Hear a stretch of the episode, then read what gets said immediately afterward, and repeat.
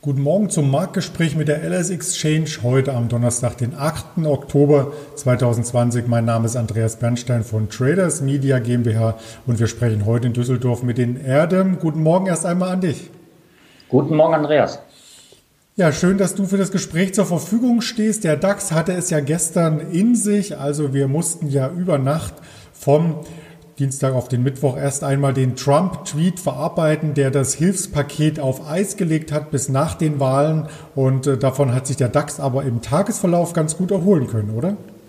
Das ist richtig. Am Anfang war natürlich die Enttäuschung groß, auch äh, an den amerikanischen Börsen.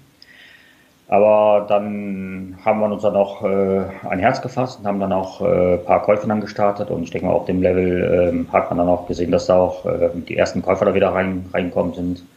Und gestern war auch die Nachrichtenlage auch äh, ja, etwas, etwas ruhiger. Und man hat bei mittlerweile beim, beim Donald Trump weiß man ja, es, er sagt zu allem irgendwas, aber ob er letztendlich das macht, was er dann, was er dann sagt, ist natürlich eine andere Sache halt. Ne? Das hat man, glaube ich, als, äh, als interessierter Anleger schon die letzten vier Jahre äh, sehr oft und sehr rege mitbekommen. Das stimmt natürlich. Und die Tweets, die beeinflussen ja auch ganz oft die Börse, was wir letzten Endes für, mit diesem Bild hier ausdrücken möchten. Also weiterhin am Puls der Börse Donald Trump und sein Twitter-Account. Und gestern ist er ein Stück weit zurückgerudert beim mhm. Thema Hilfen, beim Thema Sanktionen. Und zwar hat er hier die Fluggesellschaften ausgenommen und möchte da noch auf ein Paket verweisen, was letzten Endes einen Umfang von 25 Milliarden Dollar hat. Richtig. Ähm wie du schon gesagt hast, kam erstmal ein Tweet, dass er halt die ganzen Konjunkturhilfen erstmal ja zurückstellen will, bis nach den Wahlen, was es auch im mag. Und da kam halt gestern äh, wieder die Nachricht, dass halt die Fluggesellschaften davon ausgenommen sind. Das war natürlich wieder sehr gut für die Fluggesellschaften. Die sind gestern durch die Bank gestiegen. Wir haben gestern zum Beispiel einen Delta Airlines gehabt, über 4 Prozent. Äh, ich glaube 4,3 waren die in, äh, in New York. American Airlines auch bei 4,3 Prozent ein JetBlue, ein Southwest Airlines, die sind halt alle durch die Bank gestiegen, weil halt aufgrund dieser Aussage. Aber wie gesagt, ähm, die sind noch weit, weit davon entfernt, dass man, ähm, dass man davon entsprechen kann, dass halt da Entspannung reingekommen ist, weil wenn man sich die weltweiten äh, Infektionszahlen nochmal anschaut, äh, die steigen überall. Und ob wir halt wieder den Stand erreichen werden wie vor der Krise, ist noch nicht ausgemacht. Also ich glaube nicht, dass da jetzt äh, das letzte Woche da gesprochen worden ist. Du sprachst quasi das Niveau von vor der Krise an und das sieht man natürlich auch im Chartbild sehr, sehr deutlich. Da haben wir uns als Vertreter die Delta Airline herausgepickt, die aber dennoch eine gute Bodenbildung zeigt, oder? Die zeigt eine sehr gute Bodenbildung und gestern kam auch zum Beispiel die bei United Airlines, dass sie dann äh, gesagt haben, die wollen jetzt Corona-Schnelltests führen äh, bei den Flügen zwischen San Francisco und äh, Honolulu.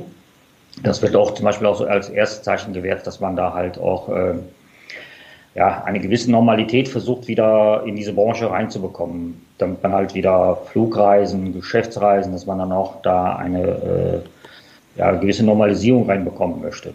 Wie gesagt, Delta Airlines natürlich auch äh, das Paradebeispiel gestern gewesen. Die sind gestern 4,3 Prozent fester gewesen.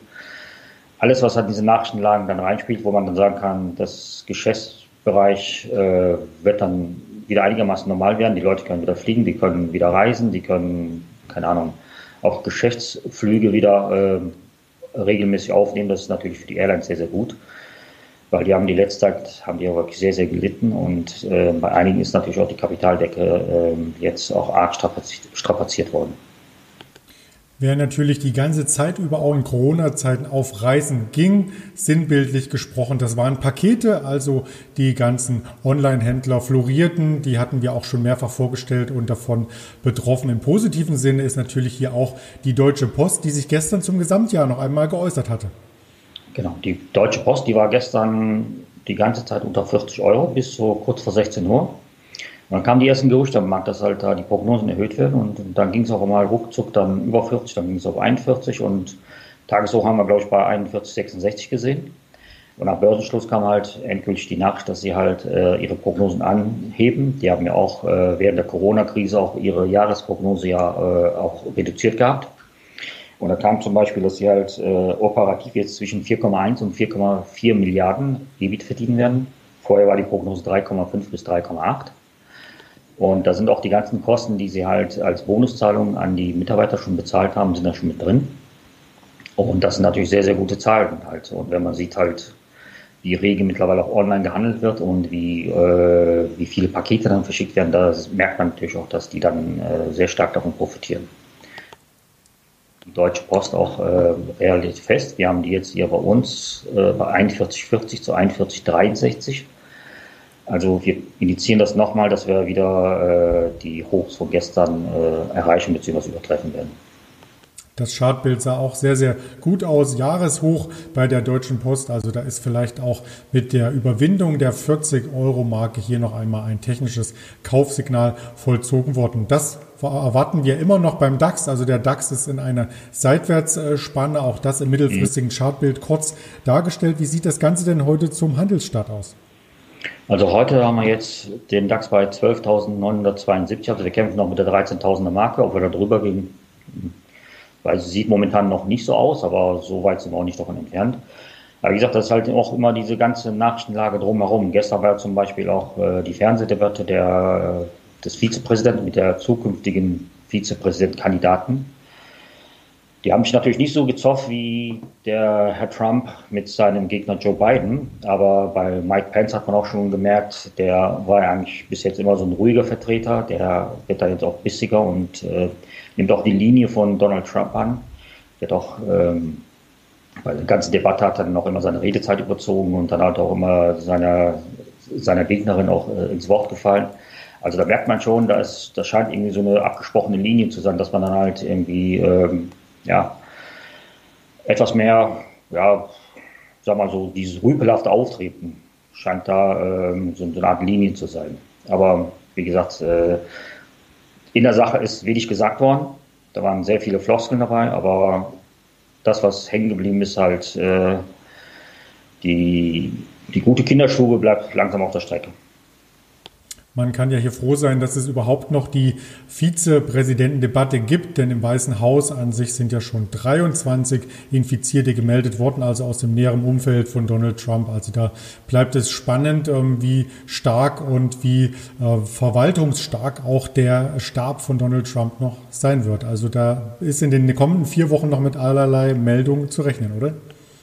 Das ist richtig. Also äh, wie gesagt, der Trump der, äh, hat ja zu jedem Thema eine Meinung und das teilt auch der, der, der Welt ja rege mit. Ähm, was ja auch erschreckt hat, dass er sich dann auch selber angesteckt hat und dann halt trotz seiner Corona-Erkrankung, Erkrankung, als er auch im Krankenhaus war, halt unbedingt halt äh, nochmal den Auftritt machen musste, halt nochmal äh, raus musste und ähm, das hat man auch ja sehr kritisiert. Und wie man auch sieht, äh, merkt man ja auch, dass halt im Weißen Haus ja das auch ja, die Erkrankungen ja auch ja zunehmen halt. Ne? Also das scheint man ja auch nicht so ernst zu nehmen mit den ganzen Schutzmaßnahmen. Ob das jetzt gewollt oder ungewollt ist, sagen wir mal dahingestellt, aber es halt ähm, beim gesamten Auftreten ist da halt, scheint da eine bestimmte Linie gefahren zu werden und gestern ist ja auch äh, ein Reporter oder beziehungsweise ein Mitarbeiter im Weißen Haus gefragt worden von einem Reporter, wie das dann, äh, wie es mit den Schutzmaßnahmen ist beim Herrn Trump im Weißen Haus, wer da dann arbeitet. Und da gab es auch eine ausweichende Antworten. Also denke ich mal, dass da halt so eine Art, ja, ja, so eine Art große Linie gibt halt. Ne? Wir, wir, wir glauben nicht dran, deswegen wird es auch nicht passieren. Das war ja schon immer seine, seine Aussage und äh, denke mal, so wird er auch verfahren. Er hat auch demonstrativ seine Maske abgenommen, dann vom Balkon des Weißen Hauses, als er ins Weiße Haus zurücklief. Und es bleibt noch zu untersuchen, wie sich hier die Nominierungszeremonie der Richterin Amy Coney Barrett hier ausgewirkt hat. Denn äh, da muss auch noch ein wenig nachgeforscht werden, was es für Verkettungen hier von den Personen gab, die nun infiziert sind. Ganz lieben Dank erst einmal für deine Expertise und einen erfolgreichen Handelsstart nach Düsseldorf. Vielen Dank, Andreas. Und das wünsche ich natürlich auch allen Zuschauern hier. Bleiben Sie gesund in dieser heiklen Zeit und beobachten Sie die 13.000 im DAX, die vielleicht heute schon erreicht werden könnte. In diesem Sinne, einen frohen Handelstag, Ihr Andreas Bernstein von Traders Media GmbH zusammen mit der LS Exchange.